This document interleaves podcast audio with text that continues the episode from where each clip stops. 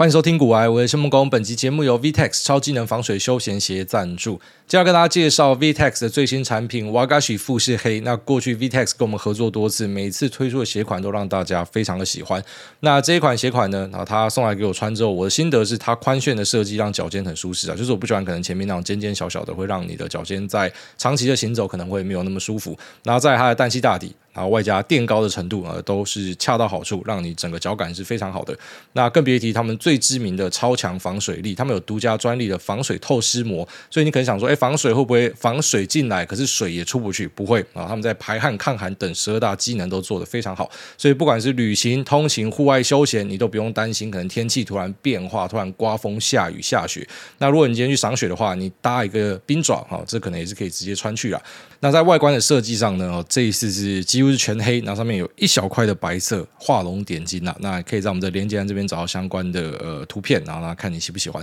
那穿着的体验呢，我个人觉得非常好的啊，它搭配了他们的各式各样的设计跟技术，呃，符合人体工学，高弹缓震啊，都是去贴合你的脚型，然后给你很好的一个体验。那这边要放福利给大家三项，第一个是结账输入我们股癌的专属优惠码 L O V E Y O U，享八八折，加码每笔订单再加赠木浆棉一组，这个是只有官网限。限定，然后再来呢，会员享鞋类两趴的红利回馈，以及满额再送限量旅行组。那最后一项是加入新会员立刻享一百红利现折抵，在这边提供给所有需要的朋友们，可以在我们的资讯栏这边找相关说明跟连接。好，那我们上一集的 Q&A 有一个给狗屌到的听众哦，跟我讲说什么，如果你喜欢福利脸，你喜欢精灵的话，你一定要看黑兽。然后从此我人生就不一样，而且他让我用很正经的方式去念出他想要推荐的这个东西，然后这东西他妈一点都不正经。你不能够说，因为有精灵哦，所以这两个东西是一样的，其实差非常多，好吗？干，真的差非常多。然后从此我人生真的是看完之后就被颠覆，就被改变，就妈的，怎么会有这样很奇怪的作品？那就很像是说，你不能讲说一样有日本演员，所以半泽直树跟什么 GVH 三七四之类的，我我那个番号不知道我背对，反正就是呃，反正一样是日本人嘛，一个是。半泽直树，一个是清水健，然后都是日本人，所以你应该会喜欢。干，不是这样子推荐东西的啦，好不好？就是不要在这边 Q&A，妈的推那种很奇怪的东西，因为你们讲什么，我就直接把它念出来。然后有些东西真的藏得很深，你知道吗？就像之前有一次跟我讲说什么日本的政治人物，然后骂每一个政治人物都是不正经的啊，不就还有我老婆可能不会听到那一段啊？如果听到，她就会问我说，为什么你的听众会这么不正经？然后再来就讲说，那是不是因为你不正经，才吸引到这些不正经的人？然后我很难跟他解释说，你知道这个。呃，林子大了哈，就是各式各样的动物都会有，又有那种他妈的牲畜就会跑出来，我就很难跟他解释这样的东西，好不好？所以大家自己节制一下啦。就是妈的什么黑兽干，因为他讲完之后，我就马上跑去查，啊不就还好，啊不就还好，可能我没有跟我老婆讲说，哎，我跟你讲有一个跟芙莉莲一样屌的作品，然后妈直接在电视上面放出来，然后可能看到一半妈全家一起尴尬，啊不就还好，然后所以大家自己要小心啊，就是可能因为在我们的 Q&A 呢，蛮多听众他们都很乐意跟大家分享他们喜欢的音乐作品啊，或者影视作品，那你自己要注意哦，就是你可能自己先查之后再推荐你的小朋友，因为。呃，现在外面真的很多这种妈隐性变态啊！虽然这些东西其实我都是用艺术的角度去看它了啊，只是有些东西可能就是妈的亲子不是啊，所以大家还是要小心一下，不要说什么你揪你的老爸妈一起看，就像以前可能，然后我们注意到一些很不错的影集跟电影，然后你跟你爸妈一起看，然后中间他们就是一定要硬塞一个做爱的片段嘛，然后在那边做爱的时候。你就很尴尬，你就看你爸妈在旁边，然后你在这边，然后他做爱又做超久，一直叫，你想说靠北妈，这个地方是要跳过还是大家装不知道？然后就会很沉默，就是可能全场最沉默的时候就是他们在那边秀感的时候，然后好像大家很认真来看，其实不是，就是很尴尬，所以还是要稍微跳一下好不好？就是很多人推荐的东西，他妈真的是有点奇怪。然后这里边还有一个蛮屌的故事，就是我岳母她前男友，也就是那两个小孩的爸爸，然后他跟他前妻的离婚官司终于打完了，然后那个判决书下来，刚我看到我傻眼，超级屌。呃，就是这个男生他很有钱，那但是他老婆其实也是很有钱，他们两个都算是那种贵族世家出来，是是真正的贵族那种。就是他一开始讲自己是 aristocrat，我想说妈哪里来的西药搞那边讲干话。然后还知道说他们是有家徽那一种，你知道吗？就是有家徽，然后有一些什么家族的信托什么小，就是真的非常有钱、很夸张那一种。然后他整天都在打 polo、打马球，然后所以我岳母那两个小朋友就是也会带去一起打马球。那真的是一个很奢侈的运动，哎，就是非常夸张。像我之前跟大家分享说，他为了要讨好他女儿，然后他就在呃罗马他们家旁边去养了一只马，然后这只马就是要给那个女生骑的，给那个妹妹骑的。我觉得干超屌啊！反正我一直都知道他很有钱啊，只是他很小气哦，因为他。对我岳母这一边，因为他们家算是分开了吧，然后他付出的一个帮忙养小朋友的费用就是八千欧元。那八千欧元在呃台湾，你可能觉得蛮多的啊，大概二十几万嘛。可是实际上在那边，就是你要想，你那个房子这么大，然后你有很多的呃支出跟费用，然后外加小朋友念的是那种贵族学校，然后又有一些奢侈的兴趣。那除此之外，还有学什么钢琴啊，还是学呃西洋棋什么的。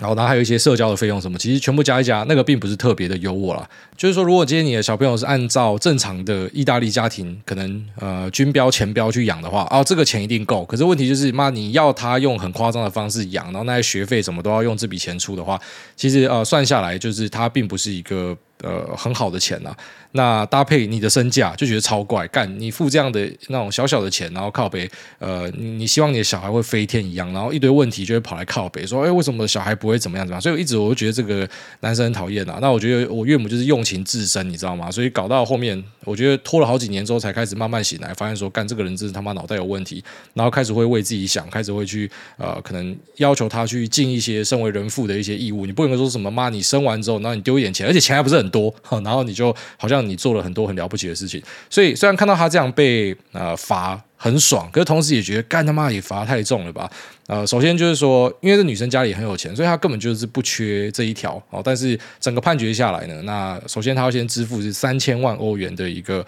赡养费用哦，这是一次性的费用，还没有算后面 by month 哦要要付出来的钱，你先付三千万欧元出来。那除此之外呢，好，我觉得那个房地产的项目还蛮屌的，像是他在日内瓦有一个。呃，很大的别墅，然后这个别墅呢，这个女生有使用权。什么叫使用权呢？我仔细的看了一下，我发现，干这其实就等于东西变她的，而且她也不用缴税的意思啊，超爽。就是说，类似一个租赁的契约，只是不用付任何钱的租赁契约。那买卖不破租赁嘛，所以呃，你这个东西你是可以处分掉，只是你就要确保说，这个女生她都可以一直在这边住，这个房子就是她可以住，她可以住到她死掉，所以。等于是送给他，而且我觉得比直接当财产送他更屌，就是这个 deal 是更好的。那所以他他本来住的一个房子，现在等于他就不能住了，就要给这个呃对方住，然后再来呃他在 Central Place，然后在其他地方都有一些那种什么度假屋之类的。然后这种度假屋呢，就是变成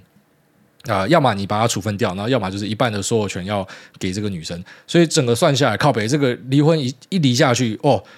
一个贵族的财产一大堆就分给另外一个贵族，这种感觉，到财产重分配啊。虽然他一定藏很多钱，我觉得他不止这样，他一定藏非常多钱。这是不是单纯的什么？他一半的身价是这样，那只是还是要付出这样的很高的数目，觉得很屌。所以大家要结婚自己要小心啊。就是我们我们大家都是那种劝和比较多嘛，只是同时我跟大家你要想清楚，而且就算你想清楚，你要想结婚是一个，就是你可以呃大概去推论说，大家应该都是有相当程度的自信才会做的决定，对吧？就他不是说什么妈的晚上要吃卤味还是要吃什么姜母鸭这种他妈简单的决定，然后他也不是说什么我要去买卖标的，你知道，就你可能妈翻翻财报看一看哦，你这个跟结婚比起来都没什么，结婚是一个很很大条的东西。然后我们都已经知道，呃，离婚率就是有三四十趴，然后大家还是前仆后继的冲进去，呃，你要知道说就是。你你如果结婚之后，你那东西是要分别人的哦。我们今天不是要讲说什么男分女还女分男？就我觉得都一样了，就现在是一个平权的时代嘛。像那个 Katie Clarkson 就要分给她前夫很多钱嘛，那我也觉得不合理。然后像这个其实我也觉得不太合理，就是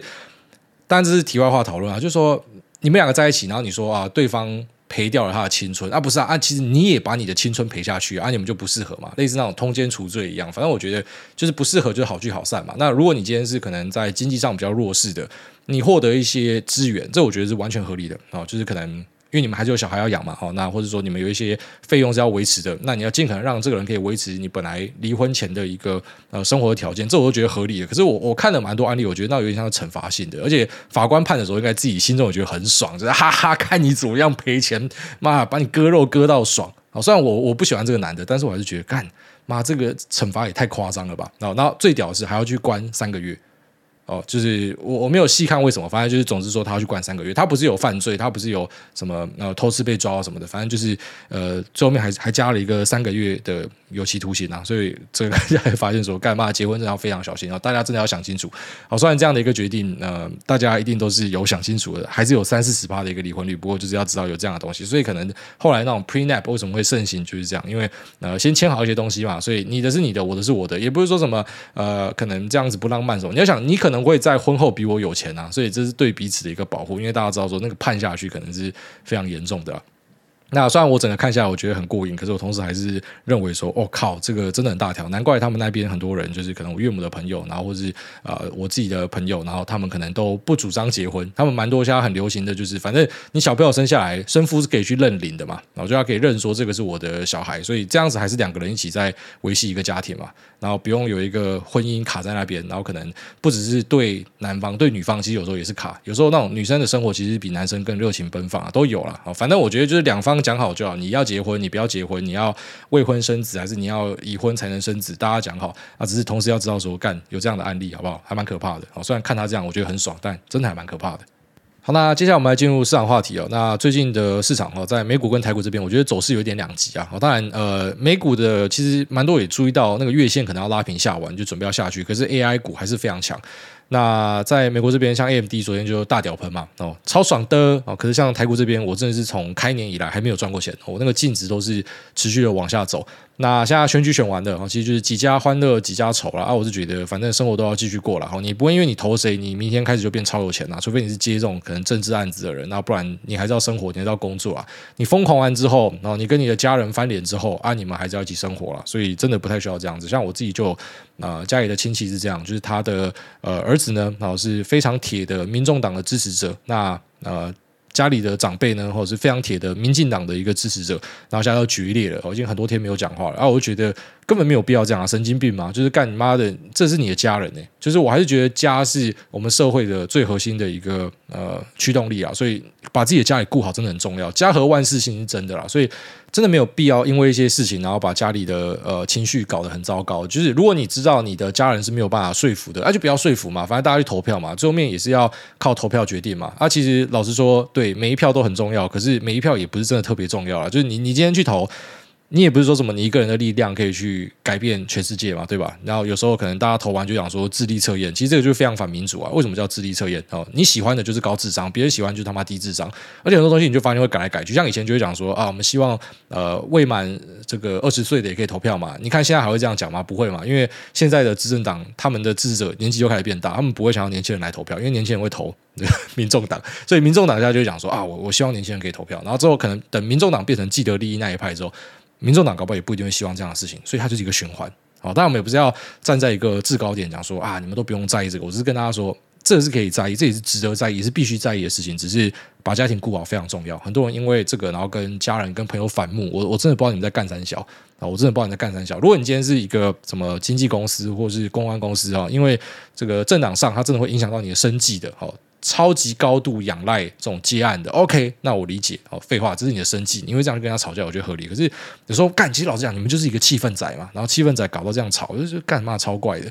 那台股选后是连续崩嘛，然后但是我不会觉得说这是因为你选民进党或者说赖清德然后造成的一个结果，然后那就如同可能在选后第一天上涨，我也不会觉得说这是因为你投民进党才会上涨，但是很多白痴就会这样出来跟大家讲啊，因为你投谁所以会怎么样，好像之前的川普选举、拜登选举都一样嘛。那其实如果你是国外的听众，就不会犯这样低级的错，因为你知道市场是不确定的，而且其实有一个最基本的观念啊，但我觉得有些人可能脑袋不好不好使，我就把它讲出来让大家知道，如果你是政治幕僚的话，放心里以后一定有帮助。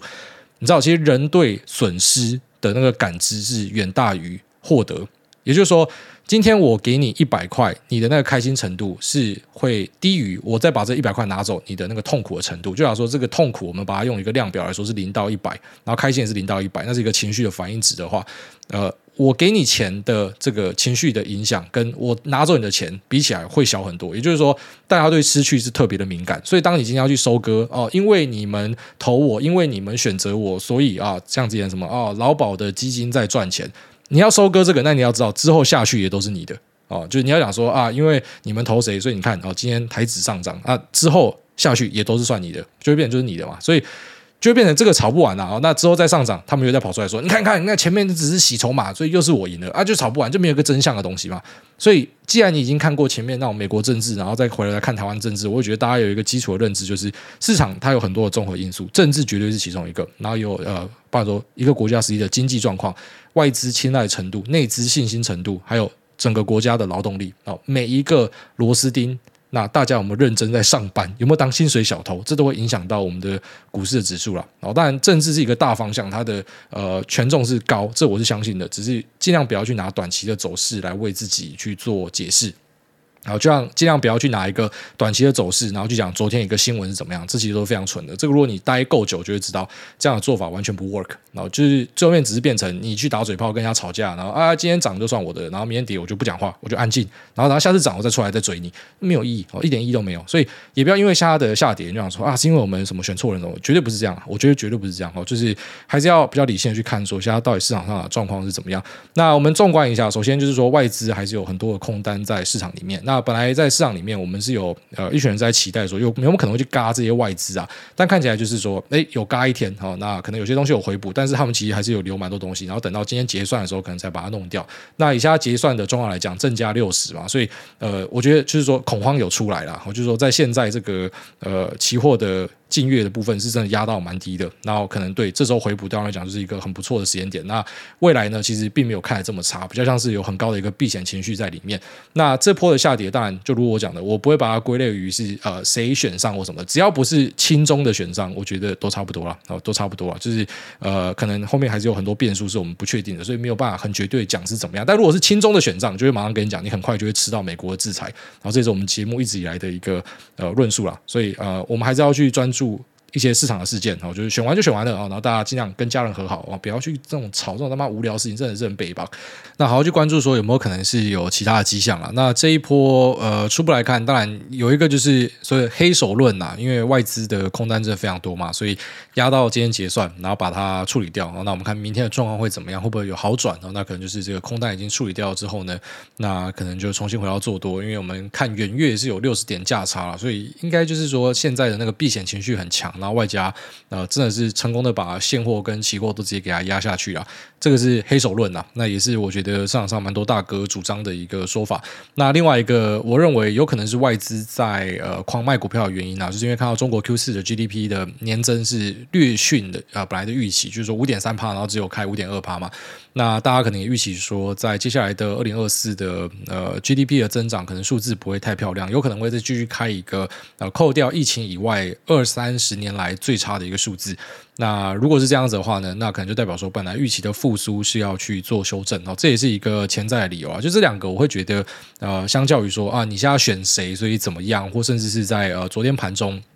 有些人就在讲说啊，是因为台海要打战的，但我觉得这种都超荒谬的。呃，就是这种东西应该不会是造成下股市呃有波动的一个主因呐、啊。就按照今天上来看是这样，它比较像是一个看图说故事啊。跌你就这样讲，然后两天后开涨就说，哎，没有没有要打了，那就很白痴嘛。所以我们会去尽量找一些说法，或是说判断的根据，然后这个根据不会因为一些市场短期的变化，然后什么今天涨明天跌，然后你的说法就改变。因为如果是你马上就会改变的，你就在骗自己嘛。只是很多人会喜欢用这种骗自己的方式去分析市场，那就有点奇怪。所以，我们尽量去找一些可能是有长远影响的东西啊。但我觉得整体的架构上还是比较不偏离，就是我们认为可能在今年是一个复苏年这样的一个说法。那最多可能就是啊，复苏没有想象中的强，稍微下修一点。可是整体来说，就是会是一个复苏了。UTR 就是要拉上去啊，这应该是不会改变的一个结果。那在市场上面，呃，以我自己现在在美股的持股来讲，比较没有表现的其实是车子啊，然后特斯拉就是我进去压嘛。那呃，相较于其他的 AI 股啊，ASIC 半导体，嗯，比起来这个表现就比较差一点。然后最近也开始有一些鬼故事出来，然后就很多人去引用。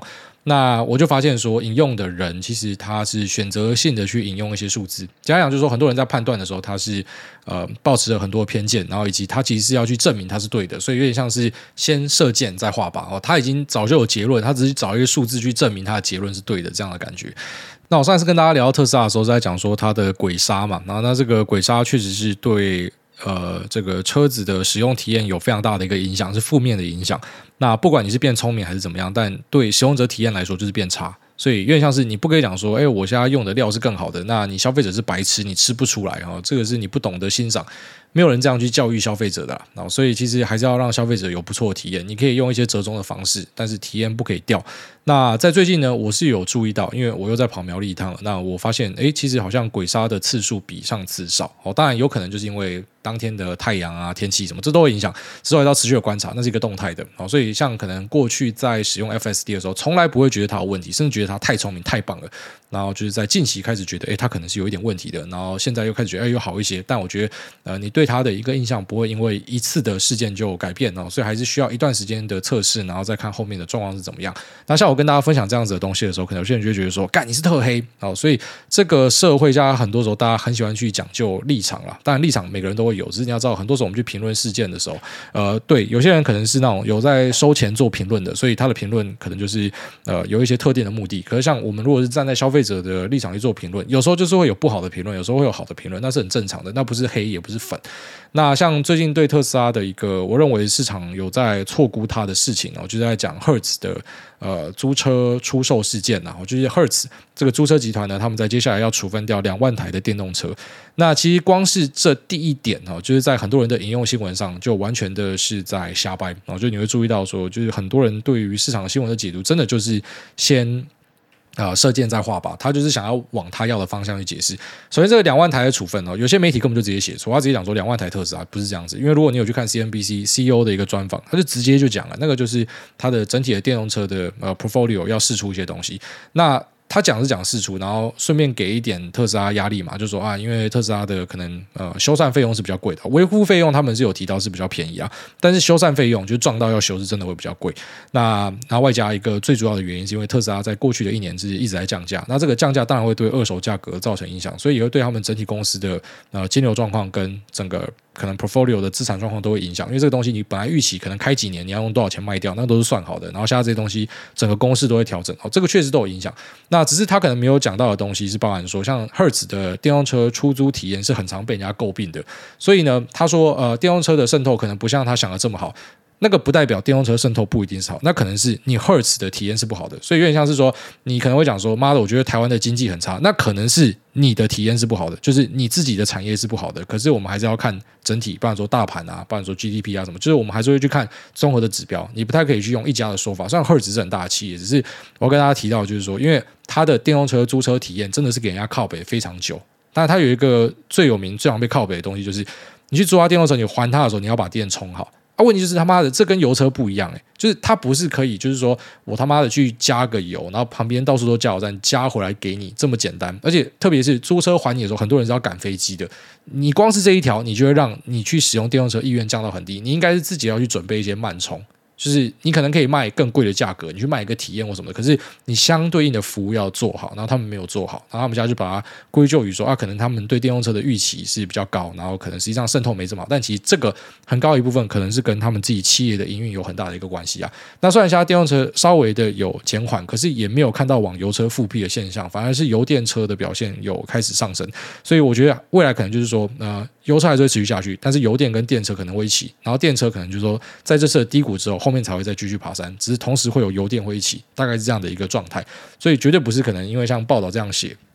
那蛮多人的结论就直接讲，首先第一个就乱讲，就说啊，两万台都是特斯拉，根本不是。那两万台里面有 Chevy，有有 GM 的车，然后再来就是说啊，电动车的渗透不佳，没有，那是有体验的问题。那再来呢，就是其实如果你有去看 Hertz 的网站，就会知道他拿出来卖 Tesla，他们也是卖五百多台的 Tesla，就要网站都可以看到，然后它的里程数都是贼高的啊，所以有点像是这个车子本来就是要拿出来汰换的，你懂我意思吗？他不是说什么把他手上的一堆新车都拿出来抛售，他是卖掉那一些里程就已经很高的车子，这本来就是租车公司，他不会把车子开。到报废，他可能开一段时间就把它拿出去卖掉，那个金流全部都是算好的。所以你你看一个报道，然后你要去了解事情的全貌了。我觉得如果真的要去把投资当成一个工作，然后或者是不要只是在那边打哈随便乱玩的话，这个都基本的素养。只是我很惊讶的发现，蛮多人连基本素养都没有，就是。你你报道就是他妈全盘相信，你连查证都没有，所以呃，这个是比较可惜的地方。一样，这个不是因为我是粉才这样讲，因为我才刚嘴完他的 FSD 有问题，只是这个就是事实啊。有时候事实跟感受那是两件事情哦，所以事实就放在那边，你是可以查到的东西。那两万台 EV 的抛售，在整个嗯 Hertz 的。Portfolio 里面算很多吧，其实没有，大概是它四趴四点多趴的一个 fleet size，就它的车子就只有这么多。那它目前的电动车里面有八十趴是 Tesla，然后后面还有一个十万台的订单，所以其实这样算下来，它并不是真的抛掉很多车，而且看起来也不是它直接把两万台拿出来卖，应该说它有这样的一个卖出的计划，就是两万台可能开始到期的，大概约占可能呃三分之一的车辆哦，然后慢慢的拿出来卖掉，也不是一次性的抛售会去打坏整个市场，所以。光是我讲的这每一个点，都是有被一些报道或是一些人分享，到他都是取他要的东西，然后把完全往不好的方向去讲。那其实按照我们的惯例啊，你知道，就是我有时候是敢逆风的哦，所以呃，像。大家都说惠达跟狗屎一样的时候，我是敢讲说，我看到它好的地方在哪。然后像大家现在觉得特斯拉很烂，我就是跟你讲说，其实根本不是这样的一个状况。那当然后面的股价会怎么样走，我不知道。只是你要知道，就是在美股很多时候是玩人性的。当大家在讨厌的时候，如果你今天在美股待得够久，你就会知道，全部在骂的时候，往往很多时候那个地方可能是一个最好的一个投资的点位啊。那当然也不是只是讲 Tesla，就是说其他很多的呃品牌，像什么 AMD 啊，或者说什么呃之前的比较大型的公司也算，什么新思科技、微软什么，那个前面都有跌过嘛。然后跌的时候都是坏消息，都是这样，跌的时候一定都是坏消息啊。那这时候你就要去有办法判断说这个消息到底是呃真实的成分是多少，然后实际上影响的成分是多少。所以呃，这个报道看下来，我认为哈、哦，就是当然，Herz 他不太会把错怪自己，他一定会讲别人嘛，一定会讲说啊，是因为 Tesla 你那边降价啊，然后是因为电动车渗透不好啊，可实际上。这个都不是完全的真相啊，然后再来，呃，Tesla 后面有一个我觉得蛮酷的事情，那比较可惜在台湾它没有第一时间的放给大家用，在美国也没有，它是放给中国用，很神奇哦。就是中国的呃 software update 呢，加最新的一代，我不知道是全部车子有还是部分车子，但是有看到很多的影片，呃，就是它贴出来说它的那个车子的语音的服务呢是可以跟你对话的。那跟你对话这个东西是不是 Grok，我们不知道，它可能就是某种语音助理，但是。光是有这样的功能，就知道说他们可能会把 Grok 用进去车子里面。那这件事情我觉得超嗨森，就是很开心。我就觉得干这太棒了，以后可以跟自己的车子对话。你可以问他各式各样的问题，像呃一些中国网友上传的，就是说他按下去的话，说特斯拉现在的股价怎么样，就告诉你说特斯拉今天股价是多少，然后跌了多少，或者说呃目前收盘是怎么样，然后现在的状况怎么样，他就直接跟你讲，他是可以跟你对话的。所以像特斯拉目前的一个这个车用的助理呢，就是你按他呃方向盘上的麦克风，你是可以跟他讲说，像带我回家，带我去哪，然后播放谁的音乐，拨打打这些电话。因为像是我跟你讲一个命令，然后去执行一个动作，我我觉得这个就是类似那种可能 MCU 可以做到的功能，类似什么雨刷啊什么的，反正就是我叫你做什么，你非黑即白去执行嘛。那可是现在如果把 Grok，但像中国这个是不是 Grok，我们不知道，只是相信如果他这样做的话，以后就是会把 Grok 放进去，那变成这个车子它是可以跟你对话的。你是可以问他问题的，你是可以在开车长途，然后你他妈没事干的时候问他讲说，诶，我有朋友跟我推荐黑兽哦，那这个黑兽是怎么样的东西？他可以跟你讲，然后或是诶，现在股价的状况是怎么样？其实我之前就有想过说，他那个萤幕那么大，我可以在呃上面挂一些外挂，然后放一下目前的走势。就说我们可能盘中开车出去的时候，你就还是希望可以看一下，但他可能不希望去分散你的注意力吧？那这时候透过语音助理去执行，可能就还蛮不错的。好，所以我觉得这个还蛮屌的，就是说，呃，我们前面在讨论 AI 的时候，很常会讲说，你不是只有一个很好的软体就 OK。其实现在这个时代，软硬结合变得非常的重要。你有一个平台可以呃 tailor made，然后去执行你很强大的软体，这个是很很重要的一件事情。所以，呃，像。iPhone 可能目前没有丢出很屌的一个 AI 助理，可是它就是有这么多的硬体在外面，所以它只要推出来，它可能很快就可以实现弯道超车。那 Tesla 一样，因为它在电动车的渗透跟市占的表现是非常好的，所以如果它的助理率先拿出来给大家用的话，那它很快的也会有一个非常好的加分效果。那这个呢，可能就是在软体上的一个重大的加分跟突破了啊。那可能在报道上。比较少讨论，因为大家最近都在讲这个 Hertz 的事件，这我觉得这个是一个呃很很不错的事情，然后是可能股价灰蒙蒙里面的一个 silver lining，就是我认为 AI 助理放进去会让整个开车体验会非常有效的改善。好，那这个东西它会把它放在车用这边去当一个呃终端的推论，也就是说透过你车上的 FSD chip，那本来就是一个 inference chip 嘛，然后就可以达成呃这个 AI 模型的。跟你对话的一个效果，然后在在车上可能就是有一个自我去修正调整的一个可能性，可能可以调整成你比较喜欢的样子来跟你对话。哦，这个不一定要上云啊，这应该就可以下放到车端这边哦。因为它车子上面那个 FSD chip 其实本身也是 OK 的一个晶片呐。哦，那在接下来呢，FSD 晶片还会再持续的加强。哦，这个是。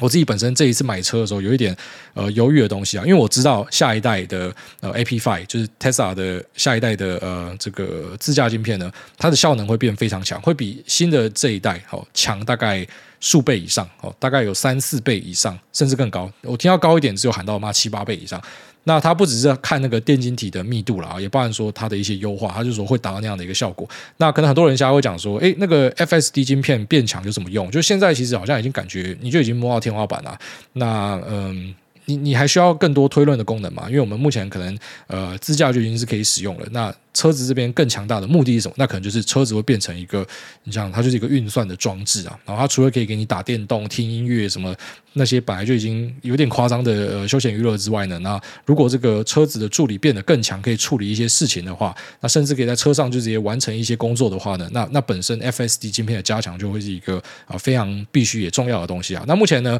，FSD 晶片大概最快最快应该要二零二六，就是我们含呃可能 Tap out，然后到呃。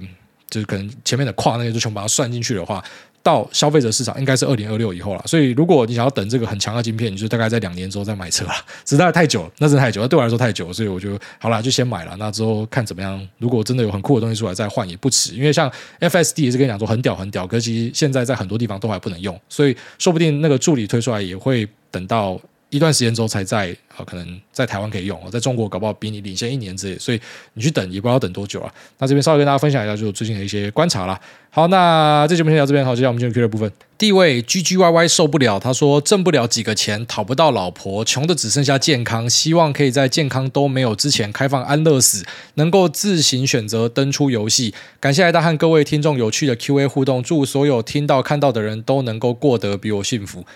不要在那边靠腰啦，兄弟，真的是要往乐观、往好的方向去想啊！像刚刚前面讲到那个什么黑兽，那我们自己不知道已经讲几次黑兽，但他讲完这黑兽之后。然后他开启我新世界嘛，就我发现说，干这个世界上怎么这么多奇怪的东西，然后就各式各样的体验哦。但我找到东西，我就会去 Google，然后去查更多东西嘛。你知道我最后没有发现一个呃，因为这个事情，然后启发所找到的东西，然后整个又再一次的发现，看原来世界这么大，这么好玩。就是呢，我不知道大家有没有在 Steam 上面看过，有一款呃游戏，然后叫做桌布引擎，它就叫做 Wallpaper Engine 桌布引擎。然后我之前就好几次在。呃，各种排行榜上，什么购买榜，或者说这些折价的时候，然后就是可能大家买最多的东西，然后就看到，看为什么大家喜欢买这个桌布引擎？那只是我从来都没有在意过。那可是因为呃，就是我研究一些奇怪的东西之后，就发现说，靠北这个太屌了。就是原来大家买这个都是绅士的功能啊，就是在 Steam 上面竟然有一个像之前类似那种 Foxy 的感觉，但它可能不是 P2P 啊，它就是一个免空下载空间的感觉，然后上面放了各式各样的东西。我不知道，有时候我会觉得说，当你发现世界上这些呃有趣的新亮点，你知道，就 Steam 我们都已经开多久，可是我们竟然还是可以在一个已经开多久的东西上面，然后又在注意到有新的东西可以玩，就哦，这个世界真的是还蛮有趣的啦。那虽然我同时也是可以。感到同感哦，就是我不是完全的在安慰你，就是我我自己也很常跟大家分享说，有时候会有那种莫名的情绪，就躺在床上觉得说死了算了，那也不是那种很消极很悲观，就是觉得啊，不然我还可以干嘛？那这个其实跟你的可能财富状况，或者说呃目前你达成的成就，也不一定有很大的关系。我我觉得不是，因为如果是这样子的话，那你就不会看到呃什么二十七岁俱乐部，你知道，其实海外很多这种二十七岁非常强大的音乐人，就是选择在那时候了结他们的性命，然后或者怎么样，就是我觉得这个是一个心理健康的问题啊。他他跟你赚多少钱，有没有老婆什么，其实不一定有很大的关系，就是还是要试着去找到生活中的情绪。那其实像我跟你讲这样的东西的时候，我也在跟自己对话，就是我也希望可以找到更多这样子的东西。那好在我的解方就是我我认为家庭对我影响非常大，就在近年特别有这样子的感觉。那我觉得小孩给了我很多存在的意义跟价值啊，那当然你讲说你娶不到老婆，所以妈讲小孩，像在跟一个太监讲说怎么样打手枪一样，只是不知道。我觉得其实这个世界真的很大，有时候你换个地方，你会发现就是有很多人会喜欢你。那那不一定是兄弟，你真的很差，或是你懒叫很臭之类的，你换个地方说不定就解决了。我还是希望你可以呃乐观正向一点，我希望大家都可以这样子。下面一位。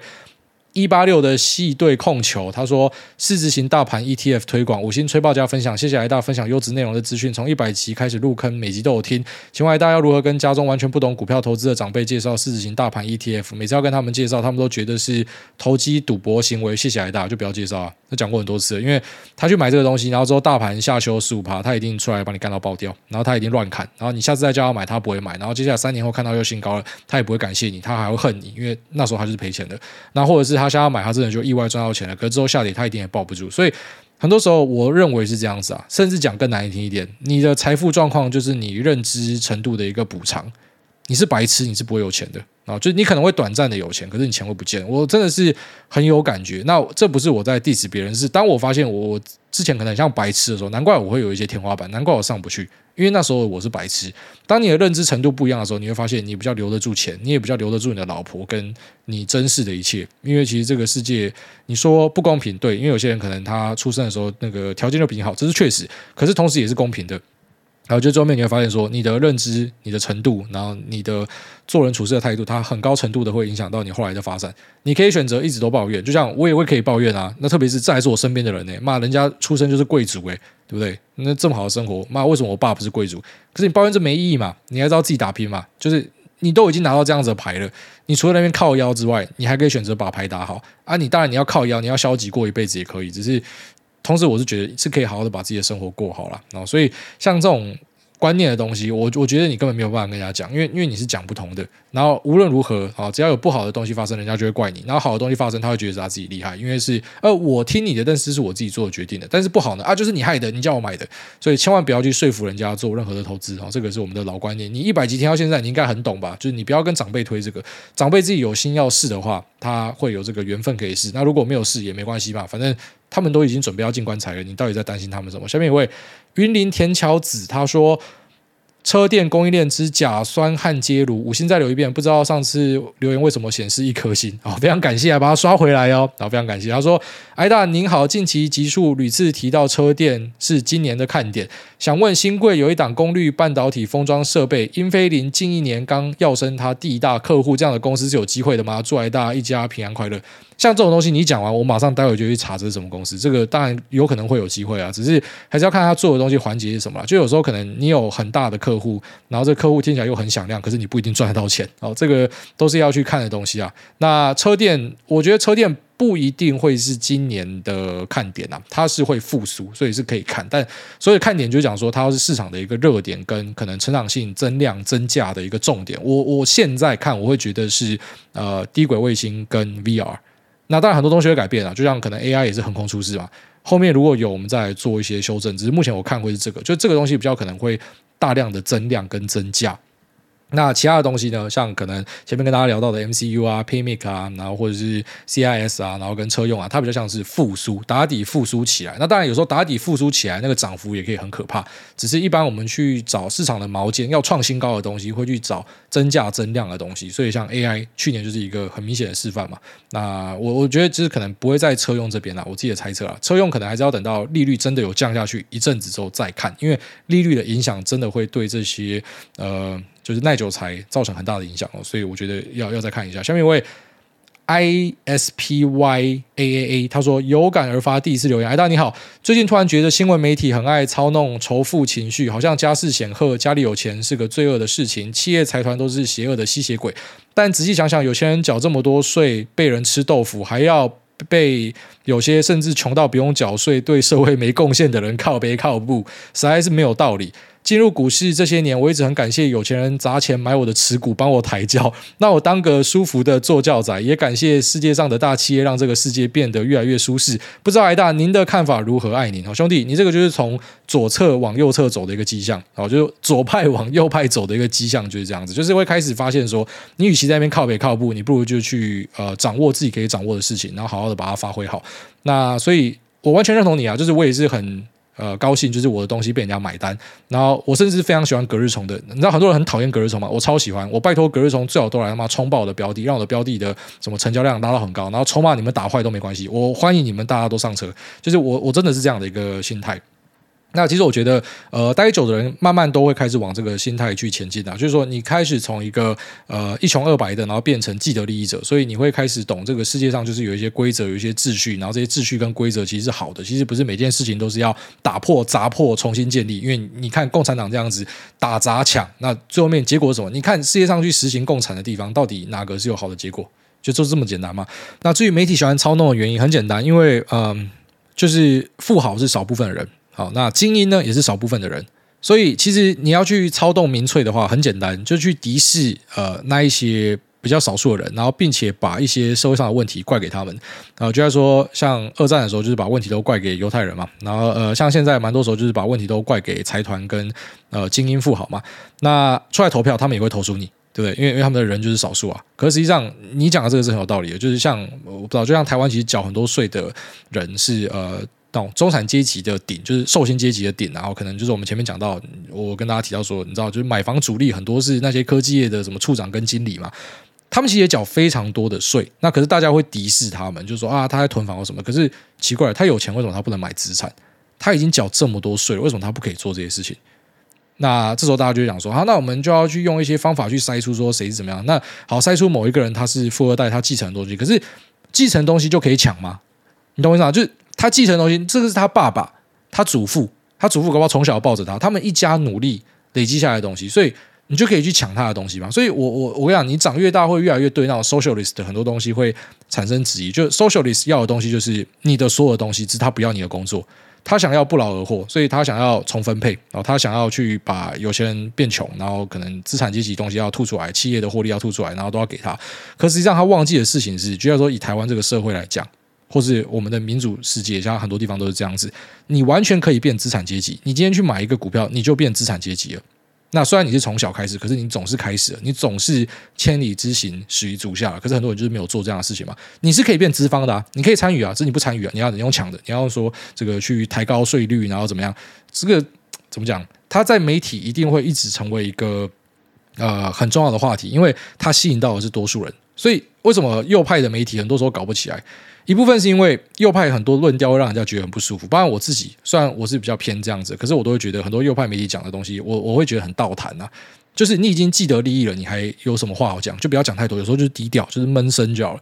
那呃，左派媒体会很容易起来，就是因为他们就是 mass public，然后他讲的理念其实大多数都是好的，对吧？我们去课这些税，然后我们要做什么事情？只是他无法懂的事情，或者说他早晚会懂的事情是。好像课税课出来是到政府这边，你相信政府的分配会做得更好吗？其实我有时候我是觉得私人企业、民间企业的分配会做得更好。很多事情其实丢给民间做会做得比政府机关更好，因为民间企业有很高度的竞争，政府机关是有些人进去他就讲说这个叫铁饭碗，他要做不做随便也没差。他可能但里面有一些考绩，有一些方法还是会去促使他们认真，可是这不会比民间企业，因为他们要逐利，哦，所以来得更加的要求。所以其实。这个是观念的问题啊，但是我相信，呃，这个世界很好玩的地方就是，反正你长大一点，你就是会懂，你早晚会懂。有些人懂得比较慢，有些人五十岁才懂，有些人二十岁就懂，有些人二十五岁才懂，有些人可能开始买了第一间房之后，他就懂了，他就懂这个世界运作的规则是怎么样，他就比较不会那样子。只是你无法改变就是因为，呃，这个金字塔是长那样的形状，就是说上面的人是比较少的，下面人是比较多的。啊，你要获得大家的眼球，你就要去挑拨这样的一个情绪。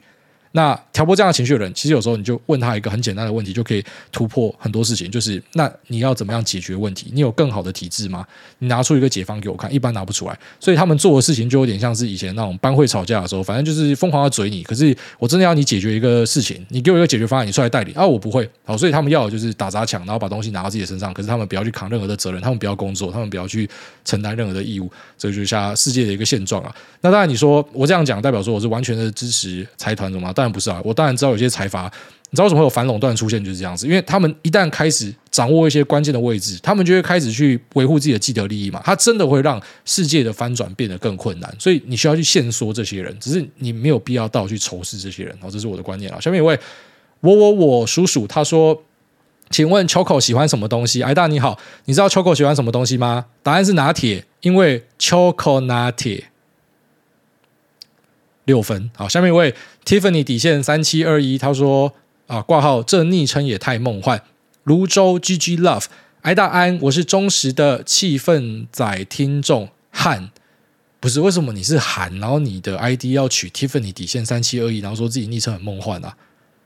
他说五星大推，算命说我二零二三会结婚，已经二零二四了，连个对象都没有。本月十二号是我生日，希望您可以用金牌讲师的声音祝我早日脱单，生日快乐。耳闻各地捏卵成员的爱妻大军也很爱您的节目，癌大可不可以帮我原地招亲？小弟我有车有房有 YT 频道 H A N C H E N 点 M P 四。那最后真诚祝福您一家幸福和乐，Lisa 永远美丽，诺亚平安长大，Choco 健康快乐，流浪狗狗配对到幸福的家，主委绩效长虹。挂号补个冷知识，一月十二号也是村上春树的生日，爱您，好爱您。那祝你生日快乐啊！那大家。我不知道他为什么要留一个什么 Han Chen 点 MP4，感觉像什么 A 片的连接。反正不知道 YT 频道，大家收看看啊。那我希望可以帮他找到一个对象，好不好？就有时候你看一些人的留言啊，就是你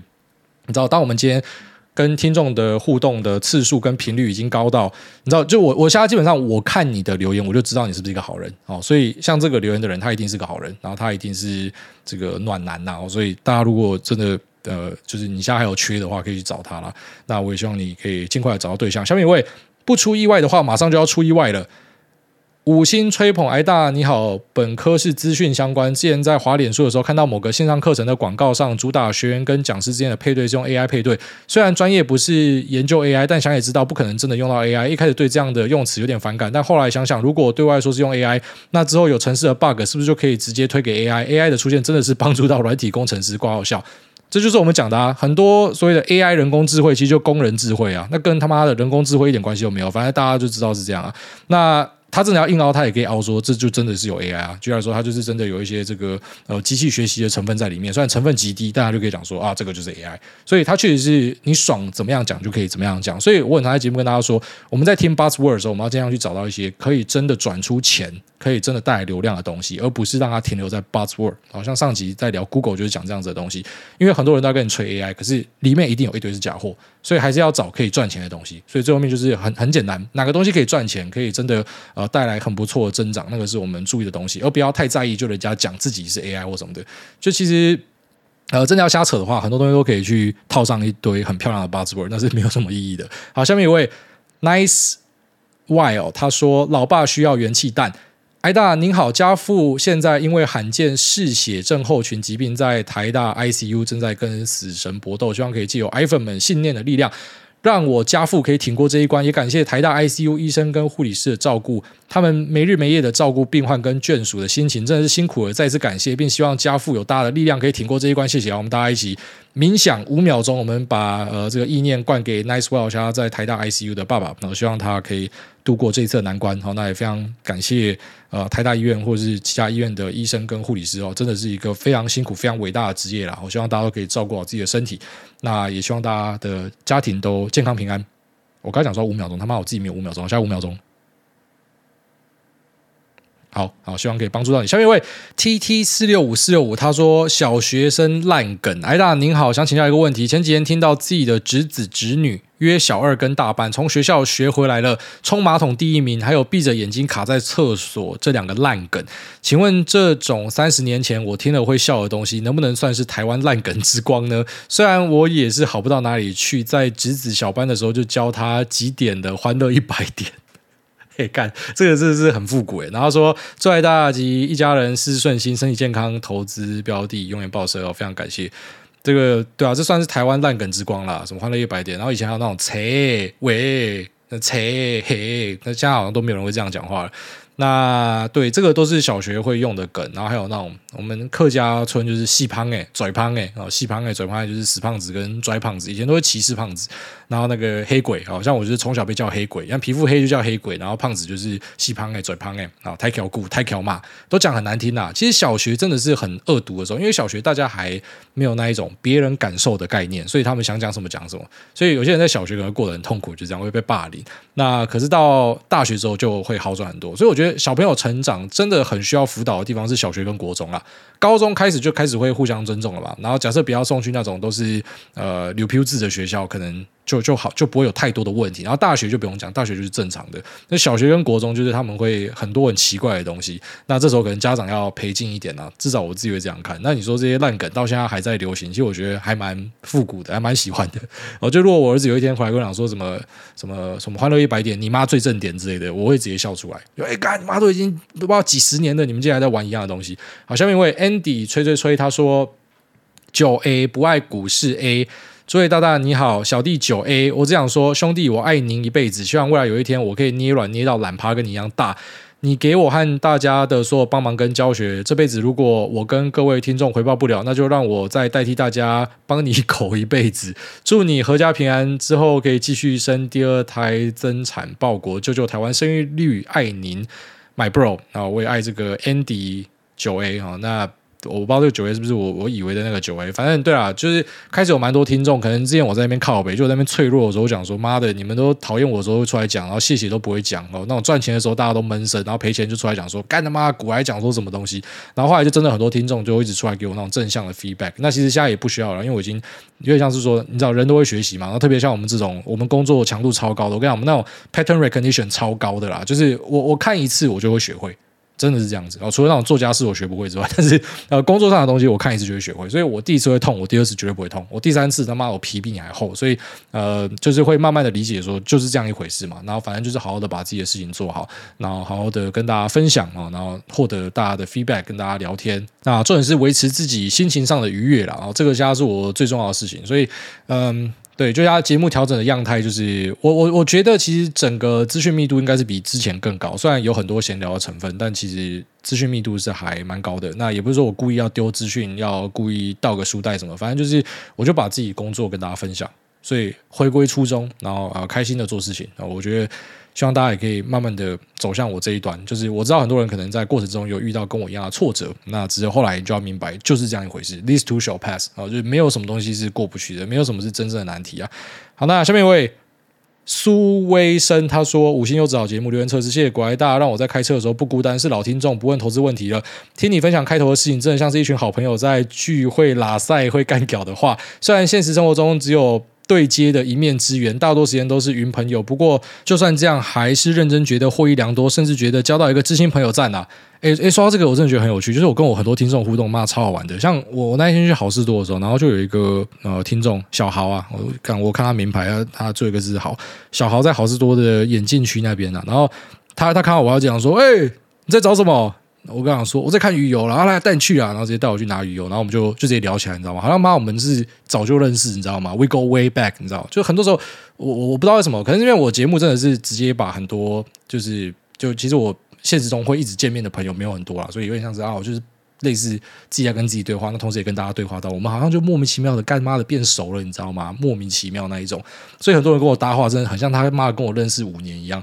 那我我其实是真的非常珍惜这样子的缘分啊，非常感谢大家支持啊。那小弟会持续的，嗯，我我也不知道该说什么，就是我要持续的讲干话让你高兴吗？还是什么？就持续的做好我本来在做的事情。然后这个事情为什么会有这样的收获跟发展，我真的不知道。但是反正东西没有坏掉就不要乱修嘛，我们就继续维持这样一个形式哦。非常感谢你的呃支持，然后希望你可以快乐、平安、健康。好，那今天就拜拜。